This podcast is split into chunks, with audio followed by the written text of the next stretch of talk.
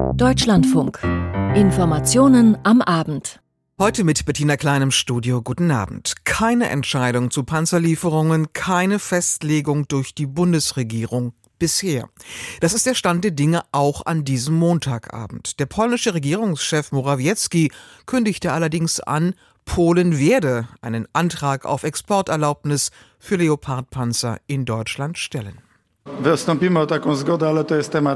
werden eine solche Erlaubnis beantragen, aber das ist zweitrangig, denn auch ohne Erlaubnis würden wir unsere Panzer in die Ukraine liefern. Die Bedingung für uns jetzt ist, dass wir wenigstens eine kleine Koalition schaffen. Der polnische Ministerpräsident Mateusz Morawiecki. Was sich da vor und hinter den Kulissen tut, Dazu gleich mehr. Und dazu passt auch, dass die SPD heute offiziell ihre neue Außenpolitikstrategie vorgestellt hat.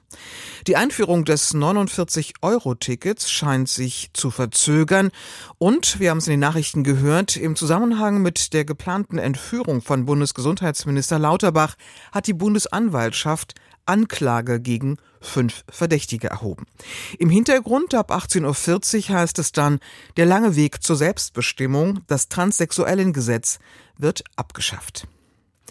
Nein, Außenministerin Baerbock verkündete gestern im französischen Fernsehen ganz offensichtlich nicht die offizielle Linie der Bundesregierung, als sie andeutete, Deutschland würde sich nicht in den Weg stellen, sollten andere Staaten eine Ausfuhrgenehmigung für Leopardpanzer beantragen.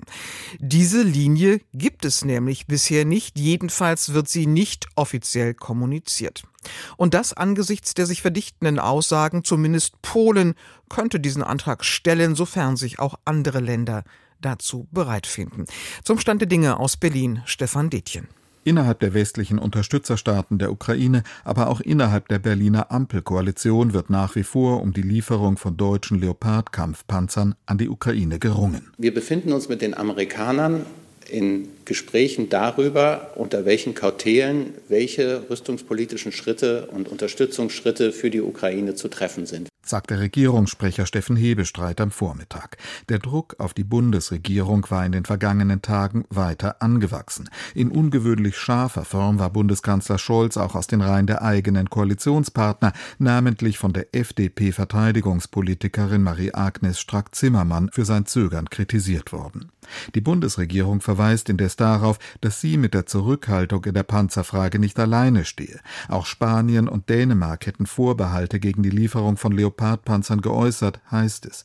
Beim Treffen der Ukraine-Unterstützer auf der US-Luftwaffenbasis Rammstein Ende letzter Woche habe es keine einheitliche Haltung gegeben, erklärte Bundesverteidigungsminister Boris Pistorius gestern im ARD-Fernsehen. Deutschland stand keineswegs alleine da. Es waren Länder dabei, die klar gesagt haben, wir sind noch nicht so weit mit unserer Entscheidung und wir haben unsere Kabinette noch nicht damit befasst. Also es ist ein Prozess, der im Gange ist und Deutschland war da nicht isoliert. Offen bedrängt wird die Bundesregierung vor allem von den osteuropäischen Partnern. Der lettische Staatspräsident Egils Levit sagte heute Morgen im Deutschlandfunk, Die europäischen Verbündeten sind sich einig, dass der Ukraine geholfen werden muss und wenn ein Staat dann nicht mitmacht, das ist äh, natürlich ein Problem. Die polnische Regierung kündigte am Vormittag an, eine förmliche Zustimmung Deutschlands zur Weitergabe von Leopard 2 Kampfpanzern aus deutscher Produktion an die Ukraine zu beantragen. Eine solche Genehmigung ist nach deutschem Waffenausfuhrrecht erforderlich. Wir haben Regeln, die heißen sogenannte Endverbleibskontrollen. In einem Interview mit dem französischen Fernsehen hatte Bundesaußenministerin Annalena Baerbock gestern angekündigt, die Bundesregierung werde einer einer Weitergabe von Leopardpanzern aus Polen zustimmen. Sie haben mich richtig verstanden. Vous m'avez bien compris. Ja, Sie haben mich richtig verstanden. Wir würden uns einer polnischen Anfrage nicht entgegenstellen, bestätigte Baerbock dem Moderator noch auf Nachfrage. Damit aber war die Außenministerin offenbar unabgestimmt vorgeprescht. Regierungssprecher Hebestreit jedenfalls erklärte heute, ein Weitergabeantrag aus Polen liege erstens noch nicht vor und müsse zweitens dann erst einmal sorgfältig geprüft werden. Das wird mit der nötigen Zügigkeit, die es braucht, ähm, aber natürlich auch mit der nötigen Gründlichkeit, die solche Verfahren erfordern, dann abgearbeitet Die Sache sei kompliziert, heißt es aus dem Bundesverteidigungsministerium. Es müsse genau abgestimmt werden, um welche Typen des Kampfpanzers es gehen solle. Sodann müssten logistische Fragen und die Verfügbarkeit von Munition geklärt werden. Aus Berlin Stefan Detjen. Nach der Nichtentscheidung zu Kampfpanzerlieferungen beim Treffen am Freitag in Rammstein wurde auch von Verstimmungen zwischen Berlin und Washington berichtet. Nicht nur die hinter verschlossenen Türen angeblich gestellte Bedingung, Deutschland liefere nur dann Panzer an die Ukraine, wenn die USA Gleiches tun, sorgte demnach für Kopfschütteln, diplomatisch ausgedrückt. Angesichts der Diskussion hierzulande fordern einzelne US-Außenpolitiker nun inzwischen genau dies zu tun, Abrams-Panzer zu liefern, trotz aller praktischer Bedenken. Nina Barth berichtet aus Washington. In Washington herrscht Unverständnis für das Zögern Deutschlands. Die Washington Post titelt in ihrem Kommentar, Deutschland lehnt es ab, Panzer in die Ukraine zu liefern. Präsident Biden darf das nicht zulassen. Um Bewegung in die Diskussion um die Lieferung von Leopardpanzern in die Ukraine zu bringen, drängen US-Politiker die eigene Regierung, im Gegenzug Abrams-Panzer in die Ukraine zu liefern. Der demokratische Senator Chris Coons, Mitglied des Auswärtigen Ausschusses des Repräsentantenhauses, sagte auf ABC, wenn es nötig ist, dass wir einige Abrams-Panzer liefern, um damit den Weg für Leopard-Panzer aus Deutschland, Polen und anderen Verbündeten freizumachen, dann unterstütze ich das. Aber noch sind die USA nicht bereit, Abrams-Panzer zu liefern, aus praktischen Gründen. Die Abrams seien schwer instand zu halten und benötigten Flugzeugtreibstoff, heißt es aus dem Pentagon. Coons mahnte zur Eile. Er habe die Sorge, dass Russland wieder aufrüste und sich auf eine Frühjahrsoffensive vorbereite. Ähnlich äußerte sich der Vorsitzende des Auswärtigen Ausschusses, der Republikaner Michael McCall. Wenn wir sagen, wir liefern auch nur einen einzigen Abrams-Panzer, dann wird Deutschland mit Leopards nachziehen und sie auch für andere Länder freigeben. Sie brauchen ja die Zustimmung Deutschlands. Und McCall betonte, was ich höre, ist, dass Deutschland darauf wartet, dass wir die Führungsrolle übernehmen. What I hear is that Germany is waiting for us to take the lead Genau das kritisierte der ehemalige Sicherheitsberater unter Ex-Präsident Donald Trump, John Bolton. Er machte keinen Hehl aus seinem Unverständnis für die deutsche Zögerlichkeit. Auf CNN wetterte Bolton. Deutschlands Auftritt ist unglaublich enttäuschend, schon seit Beginn dieses Krieges. Bundeskanzler Scholz hat eine Zeitenwende in Deutschlands Verteidigungspolitik angekündigt. Davon ist noch nichts zu sehen. Wo ist Deutschland? Auch wenn solche Töne von der US-Regierung nicht zu hören sind, es ist offensichtlich, sie wartet darauf, dass Deutschland der Lieferung der Leopardpanzer zustimmt. Ob es deshalb beim Besuch von Verteidigungsminister Lloyd Austin in Deutschland zu einer lautstarken Auseinandersetzung mit Kanzleramtschef Wolfgang Schmidt gekommen ist, wie die Süddeutsche Zeitung berichtet, das wird aus Washington nicht bestätigt. Nina Barth berichtete und die EU-Außenminister, die trafen sich heute in Brüssel, um unter anderem über die Ukraine und den Iran zu beraten. Ihre Aussage von gestern mit Blick auf Panzerlieferungen wollte die deutsche Außenministerin Annalena Baerbock in der EU-Hauptstadt so nicht wiederholen, berichtet Klaus Remme. Das Thema Panzerlieferungen stand zwar nicht offiziell auf der Tagesordnung der EU-Außenminister, doch vor allem diejenigen, die auf eine schnelle Entscheidung der Bundesregierung drängen, meldeten sich vor Beginn der Beratungen zu Wort. Immer nur so viel geben, dass die Ukraine nicht verliert, sei irrelevant. Man müsse in den ukrainischen Sieg investieren, so Außenminister Rinzalo aus Estland. This approach that we are giving to Ukraine as much as weapons as needed that they will not lose the war is irrelevant. We need to invest to the Ukrainian victory. Und sein litauischer Amtskollege Landsbergis sagte, I believe that we have to defeat fear of defeating Russia. Wir müssen die Angst, Russland zu besiegen, bekämpfen, formulierte er. Wenn das gelingt, dann klärt sich alles, fügte Landsbergis hinzu. Mehrere Außenminister verwiesen auf die kontroverse Diskussion in Deutschland, so auch Jean Asselborn aus Luxemburg. Ich bin zuversichtlich, dass dies ein Prozess ist, wo wir genau da landen, wo wir landen müssen, nämlich wenn die Russen eine Frühjahrsattacke starten, dass dann auch das gegebene Material zur Verfügung steht äh, in der Ukraine, damit die Ukraine sich wehren kann. Die Bundesaußenministerin gab heute Vormittag keine weiteren Signale in die ein oder andere Richtung. Gestern hatte sie öffentlich versichert, Deutschland werde einer Lieferung polnischer Leopardpanzer in die Ukraine nicht im Wege stehen. Ob das so richtig sei, wurde Annalena Baerbock heute in Brüssel gefragt. Jeder, der auf die Ukraine schaut, äh, der sieht, dass äh, in den letzten Tagen die gesamte Karte der Ukraine rot gefärbt war, nämlich mit Blick auf die Warnung von Raketenbeschuss. Und deswegen ist es so wichtig, dass wir als internationale Partner gemeinsam vorgehen bei der Unterstützung und dem Recht auf Selbstverteidigung der Ukraine. Auf EU-Ebene wird an Sanktionsverschärfungen gegen Russland gearbeitet, ohne dass dazu heute Beschlüsse gefasst wurden. Die Aufstockung der EU-Finanzierung für Waffenlieferungen in die Ukraine um weitere 500 Millionen stand aber sehr wohl auf der Tagesordnung. Weitere Sanktionen wurden hingegen in einem vierten Paket gegen zusätzliche 37 Personen und Organisationen im Iran verhängt. Dies als Reaktion auf Menschenrechtsverletzungen in der Folge der Niederschlagung friedlicher Proteste.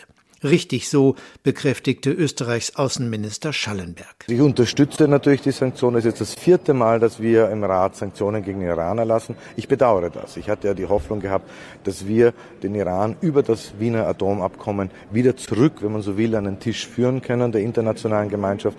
Momentan ist aber das Regime in Teheran auf Kollisionskurs. Sie müssen leider Gottes die Daumenschrauben weiterhin anziehen, solange sie mit derartiger Brutalität gegen die eigenen Menschen vorgehen. Anders als vom EU EU-Parlament gefordert, wurden die iranischen Revolutionsgarden nicht auf die EU-Terrorliste gesetzt. Eine entsprechende Prüfung, die von Staaten wie Deutschland, Frankreich und den Niederlanden gefordert wurde, dauert an. It is uh, something that cannot be decided without a court. You cannot say I consider you a terrorist because I don't like you. It has to be when a court of one member state issue a legal statement. Wir brauchen eine entsprechende Gerichtsentscheidung in einem Mitgliedsland, erklärte der EU-Außenbeauftragte Josep Borrell. Die EU kann in diesem Fall nicht von sich aus handeln. Im Rat der Außenminister müsste neben den formalen Voraussetzungen für eine Listung der Revolutionsgarde auch die Einstimmigkeit aller 27 EU-Länder gegeben sein. Teheran hatte im Vorfeld gewarnt, eine Listung der Revolutionsgarde werde zu deutlichen Reaktionen führen. Und Klaus Remme hat es angesprochen, die iranische Führung droht und warnt die Europäer bereits, wenig überraschend, davor, sie als Terrororganisation einzustufen. Uwe Lüb. Der Sprecher des Außenministeriums Kanani sagte, das Parlament in Teheran habe für diesen Fall einen Gesetzentwurf mit Reaktionen ausgearbeitet, der dann schnell verabschiedet werden könne. Inhalte sind allerdings nicht bekannt. Weiter sagte er, Europa stehe in der Schuld der Revolutionsgarde, weil diese gegen die Terrorgruppe IS, den sogenannten Islamischen Staat, vorgegangen sei. Der Iran werde Angriffe gegen die Revolutionsgarde als Angriff auf die nationale Sicherheit werten. Eine Einstufung der Revolutionsgarde als Terrororganisation verstieße auch gegen die Grundsätze der UNO. Die Garde sei in der Verfassung verankert. Wenn die EU weiter auf Konfrontationskurs bleibe, werde sie das bereuen. Zuletzt stand unter anderem im Raum, dass der Iran dann den Atomwaffensperrvertrag aufkündigt. Damit wäre das Land nicht mehr an die Zusage gebunden, keine Atomwaffen zu besitzen. Uwe Lüb mit den Reaktionen aus Teheran. Nicht zuletzt der offene Angriffskrieg gegen die Ukraine hat auch der SPD vor Augen geführt, dass ihre bisherige Russlandpolitik gescheitert ist. Die Erkenntnis spiegelt sich nun auch im neuen Grundsatzprogramm der Partei zur Außenpolitik wider, das heute vorgestellt wurde. Experten hoffen, dass die richtigen Lehren auch mit Blick auf andere Staaten gezogen werden. Frank Kapellan berichtet. Die Zeitenwende soll nun auch in der SPD ankommen. Frieden in Europa kann es nicht gegen, sondern nur mit Russland geben. So stand es 2021 noch im Wahlprogramm. Auch im weiterhin gültigen Grundsatzprogramm der Partei ist noch von der unverzichtbaren strategischen Partnerschaft mit Russland die Rede. Seitdem Putin Krieg gegen die Ukraine führt, ist alles anders. Es gilt jetzt Sicherheit in Europa vor Russland zu organisieren. Das ist ein Bruch auch mit dem, was wir bisher als SPD formuliert hatten, wo es immer darum ging, Sicherheit und Stabilität in Europa mit Russland zu organisieren. Lars Klingbeil gibt sich selbstkritisch. Wir haben Entwicklungen der vergangenen Jahre nicht immer richtig eingeschätzt, gibt der SPD-Co-Chef zu Protokoll.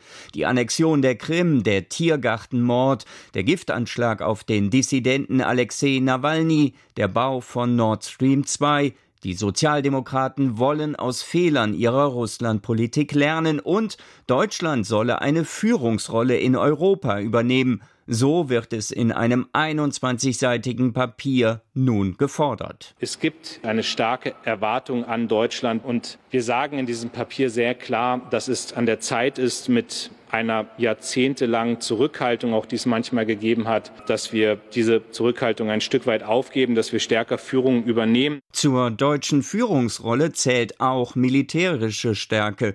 Die SPD-Spitze bekennt sich zu den Milliardeninvestitionen in die Bundeswehr auch zum 2-Prozent-Ziel. Die Unverletzbarkeit der Grenzen muss abgesichert werden können mit einer starken Bundeswehr. Ich finde, natürlich haben wir eine Aufgabe in der Welt und die nehmen wir auch wahr. Auch Bundeskanzler Olaf Scholz hatte zuletzt einen Führungsanspruch formuliert und die zurückgetretene Verteidigungsministerin Christine Lamprecht erklärte im September, Deutschland führt, ob wir es wollen oder nicht. Das hat was mit unserer Größe, mit unserer Wirtschaftskraft, kurz mit unserem Gewicht zu tun.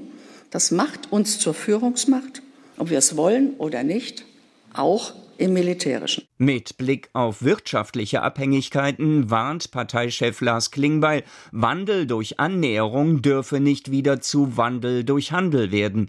Abhängigkeiten von China sollen reduziert werden. China plus eins müsse das Prinzip etwa bei der Rohstoffbeschaffung sein. Es brauche immer einen alternativen Lieferanten nur nicht die gleichen Fehler machen wie gegenüber Russland. Wir müssen uns auf unterschiedliche Szenarien vorbereiten.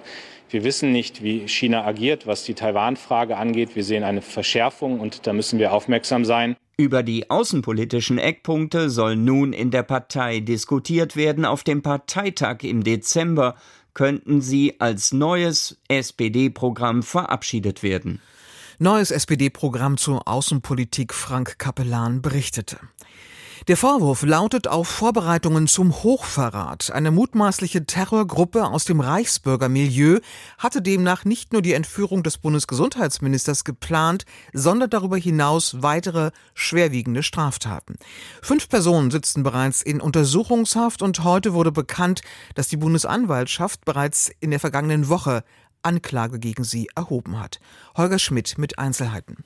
Die vier Männer und die frühere Lehrerin Elisabeth R. sollen nach Ermittlungen des Generalbundesanwalts eine terroristische Vereinigung gegründet und ein sogenanntes hochverräterisches Unternehmen gegen den Bund geplant haben. Sie werden der Reichsbürgerszene zugeordnet. Ihr Ziel soll es gewesen sein, durch Sprengstoffanschläge auf die Strominfrastruktur einen Blackout, also einen großflächigen Stromausfall zu erzeugen, um dann auch durch weitere Straftaten bürgerkriegsähnliche Zustände zu erreichen. Bundesgesundheitsminister Lauterbach sollte demnach brutal entführt werden, ein Schauspieler im Fernsehen den Bundespräsidenten imitieren und so letztlich eine Art Machtübernahme eingeleitet werden. Diese Vorwürfe klingen ähnlich wie gegen die im Dezember festgenommenen Personen rund um Prinz Reuß. Tatsächlich ist es aber eine andere Gruppe, die nur lose Kontakte zur Reuß-Gruppe gehabt haben soll. Die vier Männer waren bereits im April 2022 festgenommen worden, Elisabeth R. im Oktober. Das Oberlandesgericht Koblenz muss nun über die Zulassung der Anklage entscheiden. Holger Schmidt. Eigentlich hatte das 49-Euro-Ticket für den Regionalverkehr zum 1. April eingeführt werden sollen, doch das scheint nun keineswegs mehr sicher. Und es bleibt weiterhin ein Streitthema zwischen Bund und Ländern, berichtet Jörg Münchenberg. Bei den Bundesländern wachsen die Zweifel, ob das 49-Euro-Ticket tatsächlich wie geplant zum 1. April eingeführt werden kann. Schuld daran sei der Bund, heißt es unisono, der mit seinen Vorbereitungen nicht vorankomme. Deshalb könnte das sogenannte Deutschland-Ticket vielleicht auch erst später kommen, sagt die Vorsitzende der Verkehrsministerkonferenz und Mobilitätssenatorin von Bremen, Maike Schäfer von den Grünen, gegenüber dem Deutschlandfunk. Wenn die Verhandlungen zur Einführung des Deutschland-Tickets weiter so zäh laufen, dann habe ich gesagt, bin ich gespannt oder skeptisch, ob es zum 1. April dann wirklich kommt oder ob es dann der 1. Mai wird. Je früher, desto besser aber wir wollen einen erfolgreichen Staat und da muss sauber eben auch gearbeitet werden. Kritikpunkte aus Sicht der Länder gibt es viele. So sei der Bund etwa nicht bereit, sich an den Einführungskosten des 49-Euro-Tickets zu beteiligen. Über eine neue Datenplattform sollen die Einnahmen aus dem Ticketverkauf auf Bund und Länder verteilt werden, doch deren Aufbau muss finanziert werden. Auch auf die Forderung der Länder, neben der digitalen App eine barrierefreie Variante des Deutschland-Tickets anzubieten, habe der Bund zurückhaltend reagiert. Dabei, so Schäfer, bestehe hier dringender Handlungsbedarf. Das ist auch der Beschluss der Verkehrsministerkonferenz gewesen, dass man das als App anbietet, aber eben auch in einer anderen Form, sodass die Menschen, die nicht so technikaffin sind, sage ich mal, und das sind gerade ältere Menschen, die aber vermehrt die Bahn ja auch nutzen, weil sie zum Beispiel nicht mehr selber Auto fahren können, dass man die nicht von vornherein ausschließen kann, sondern dass man für sie eben auch eine Option schaffen muss. Verkehrsminister Volker Wissing, FDP, ließ die Kritik heute zurückweisen. Die Digitalisierung sei wichtig, sagte sein Sprecher Tim Alexandrin. Schließlich gehe es darum, die Fahrgastströme für die Zukunft besser planen zu können.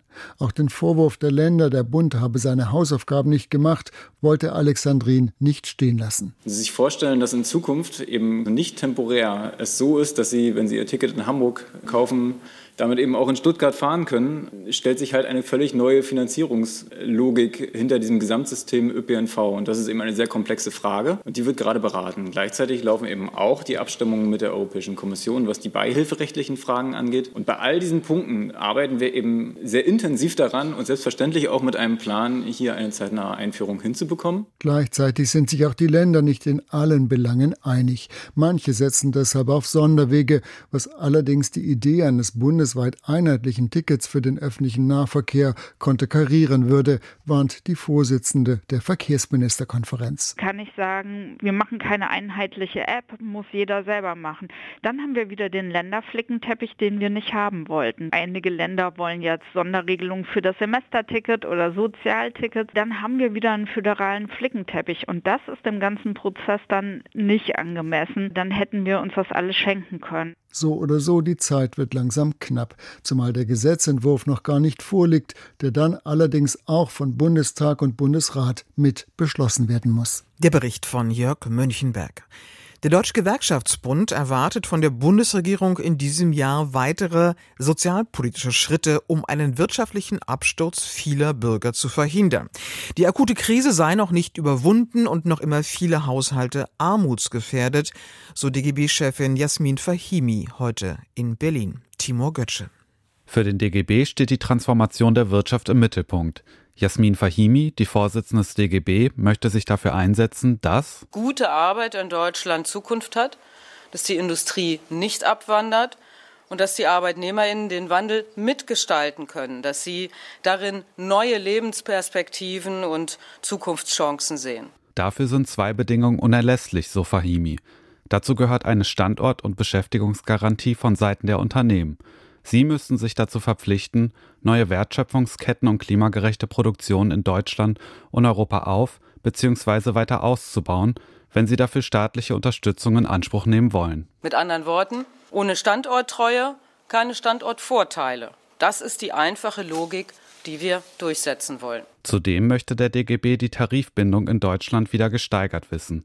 Denn inzwischen sind weniger als die Hälfte der Unternehmen in Deutschland noch tarifgebunden, was zum Auseinanderdriften der Arbeitswelt beiträgt. Da müsse die Politik aktiv gegensteuern. 500 Milliarden Euro werden jährlich an Steuergeldern durch die öffentliche Hand in Form von Aufträgen vergeben. Und in Zukunft muss klar sein, dass das nur noch an Unternehmen geht, die kein Lohn- und Sozialdumping betreiben, die also direkt tarifgebunden sind. Ein weiterer Schwerpunkt soll die Stärkung der gesetzlichen Rentenversicherung sein. Die Rente hat sich in der Krise bewährt. Die Empfängerinnen und Empfänger können sich auf sie verlassen, so DGB-Vorstandsmitglied Anja Piel. Außerdem haben die Rücklagen ein Rekordniveau erreicht und das trotz historisch niedrigem Beitragssatz. Deswegen verteidigt Piel die gesetzliche Rente vehement. Erstens, die Kosten einer älter werdenden Gesellschaft sind sehr wohlgerecht zu finanzieren. Und zweitens, Berechnung der deutschen Rentenversicherung zufolge bleibt die Rente auch in den nächsten Jahren bezahlbar in den nächsten zwei Jahrzehnten genau genommen. Wer düster den Untergang dieser Rentenversicherung prophezeit, der handelt unredlich und eigentlich auch gegen besseres Wissen. Und nicht zuletzt nehmen die Gewerkschaften auch die öffentliche Daseinsvorsorge ins Visier. Fahimi nennt unter anderem den Pflegenotstand in den Krankenhäusern, Verspätungen oder Ausfälle von Zügen, den hinterherhinkenden Wohnungsbau. Vor diesem Hintergrund sind die Revitalisierung staatlicher Handlungsfähigkeit und Investitionen in das Sicherheitsversprechen des Sozialstaats zwingend notwendig. Wir müssen zurück zu einem leistungsfähigen Netz öffentlicher Daseinsvorsorge. Und dazu gehören für die Gewerkschaften auch erfolgreiche Tarifabschlüsse, wo man angesichts der nach wie vor hohen Preissteigerungsraten auch nicht nachlassen dürfe, um die Beschäftigten nicht abzuhängen, während die Unternehmen wie die Post hohe Gewinne an die Aktionäre ausschütten. Timur Götzsche über die heutigen Forderungen des DGB. Die Holocaust-Überlebende und Zeitzeugin Margot Friedländer ist heute mit dem Bundesverdienstkreuz erster Klasse geehrt worden. Die regierende Bürgermeisterin Franziska Giffey überreichte der 101-jährigen Berliner Ehrenbürgerin die Auszeichnung im Roten Rathaus. Die 1921 geborene Friedländer lebte während der NS-Zeit im Untergrund und überlebte das Konzentrationslager Theresienstadt. 1946 emigrierte sie nach New York, 2010 zog sie nach Berlin zurück. Seitdem tritt sie als Zeitzeugin in Schulen auf. Sigrid Hoff mit einem Porträt. Eine zierliche Frau, elegant gekleidet, mit großen, wachen Augen unter dem widerspenstigen weißen Haar. Wenn Margot Friedländer aus ihrem Leben zu erzählen beginnt, zieht sie alt und jung sofort in den Bann, ob im Vortragssaal oder im Klassenzimmer. Ihre Reden schließen häufig mit einem Appell an die Jungen. Ihr müsst die Zeitzeugen sein, die wir nicht mehr lange sein können. Seid vorsichtig, lasst euch nichts einreden. Seid wachsam, seid Menschen. Bitte respektiert Menschen, ganz egal, welche Hautfarbe, welche Region. Geboren wurde sie am 5. November 1921 als Margot Bentheim in Berlin-Kreuzberg. Sie wuchs zunächst in einer wohlhabenden jüdischen Familie auf. Der Vater Arthur Bentheim besaß ein Geschäft im Modeviertel am Hausvogteiplatz. Die Machtübernahme der Nationalsozialisten 1933 bedeutete das Ende einer glücklichen Kindheit. 1937 ließen sich Margots Eltern scheiden. Mit ihrer Mutter und dem vier Jahre jüngeren Bruder zog sie mehrfach um.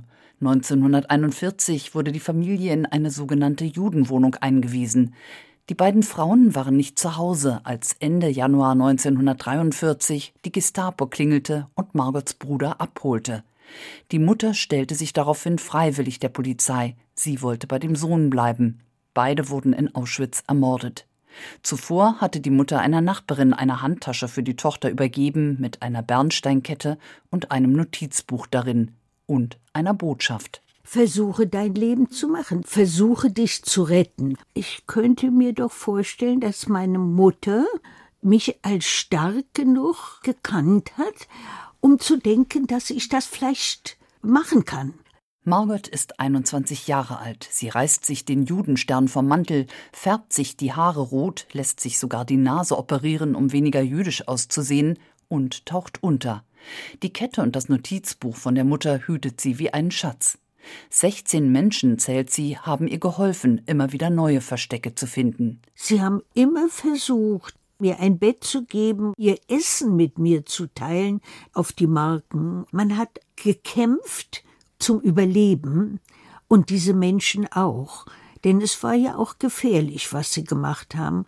15 Monate lang gelingt es Margot, sich zu verbergen, bis sie im April 1944 bei einer Ausweiskontrolle auf dem Kurfürstendamm sogenannten jüdischen Greifern ins Netz geht. Sie wird ins KZ Theresienstadt deportiert. Dort trifft sie ihren späteren Mann Adolf Friedländer, erlebt mit ihm die Befreiung. Im Frühsommer 1945, noch im Lager, lässt sich das Paar von einem Rabbi trauen und emigriert in die USA. Adolf Friedländer wird nie wieder deutschen Boden betreten. Nach dem Tod ihres Mannes besucht Margot einen Kurs im Memoirenschreiben, verfasst ihre Autobiografie. Erst danach wagt sie den ersten Besuch in ihrer Geburtsstadt. 2010 zieht sie endgültig nach Berlin zurück. Ihre Mission als Holocaust-Überlebende sieht Margot Friedländer im Weitergeben ihrer Geschichte. Ich kann für die sprechen, die es nicht geschafft haben Aber ich spreche nicht nur für die sechs Millionen Juden, ich spreche für alle Menschen, die man umgebracht hat. Was war, war, können wir nicht mehr ändern. Aber es darf nie, nie wieder geschehen. Margot Friedländer hat heute das Bundesverdienstkreuz erster Klasse bekommen. Das war ein Porträt von Sigrid Hoff. Und es waren Informationen am Abend hier im Deutschlandfunk mit Bettina Kleiner Mikrofon. Danke für Ihr Interesse und noch einen schönen Abend.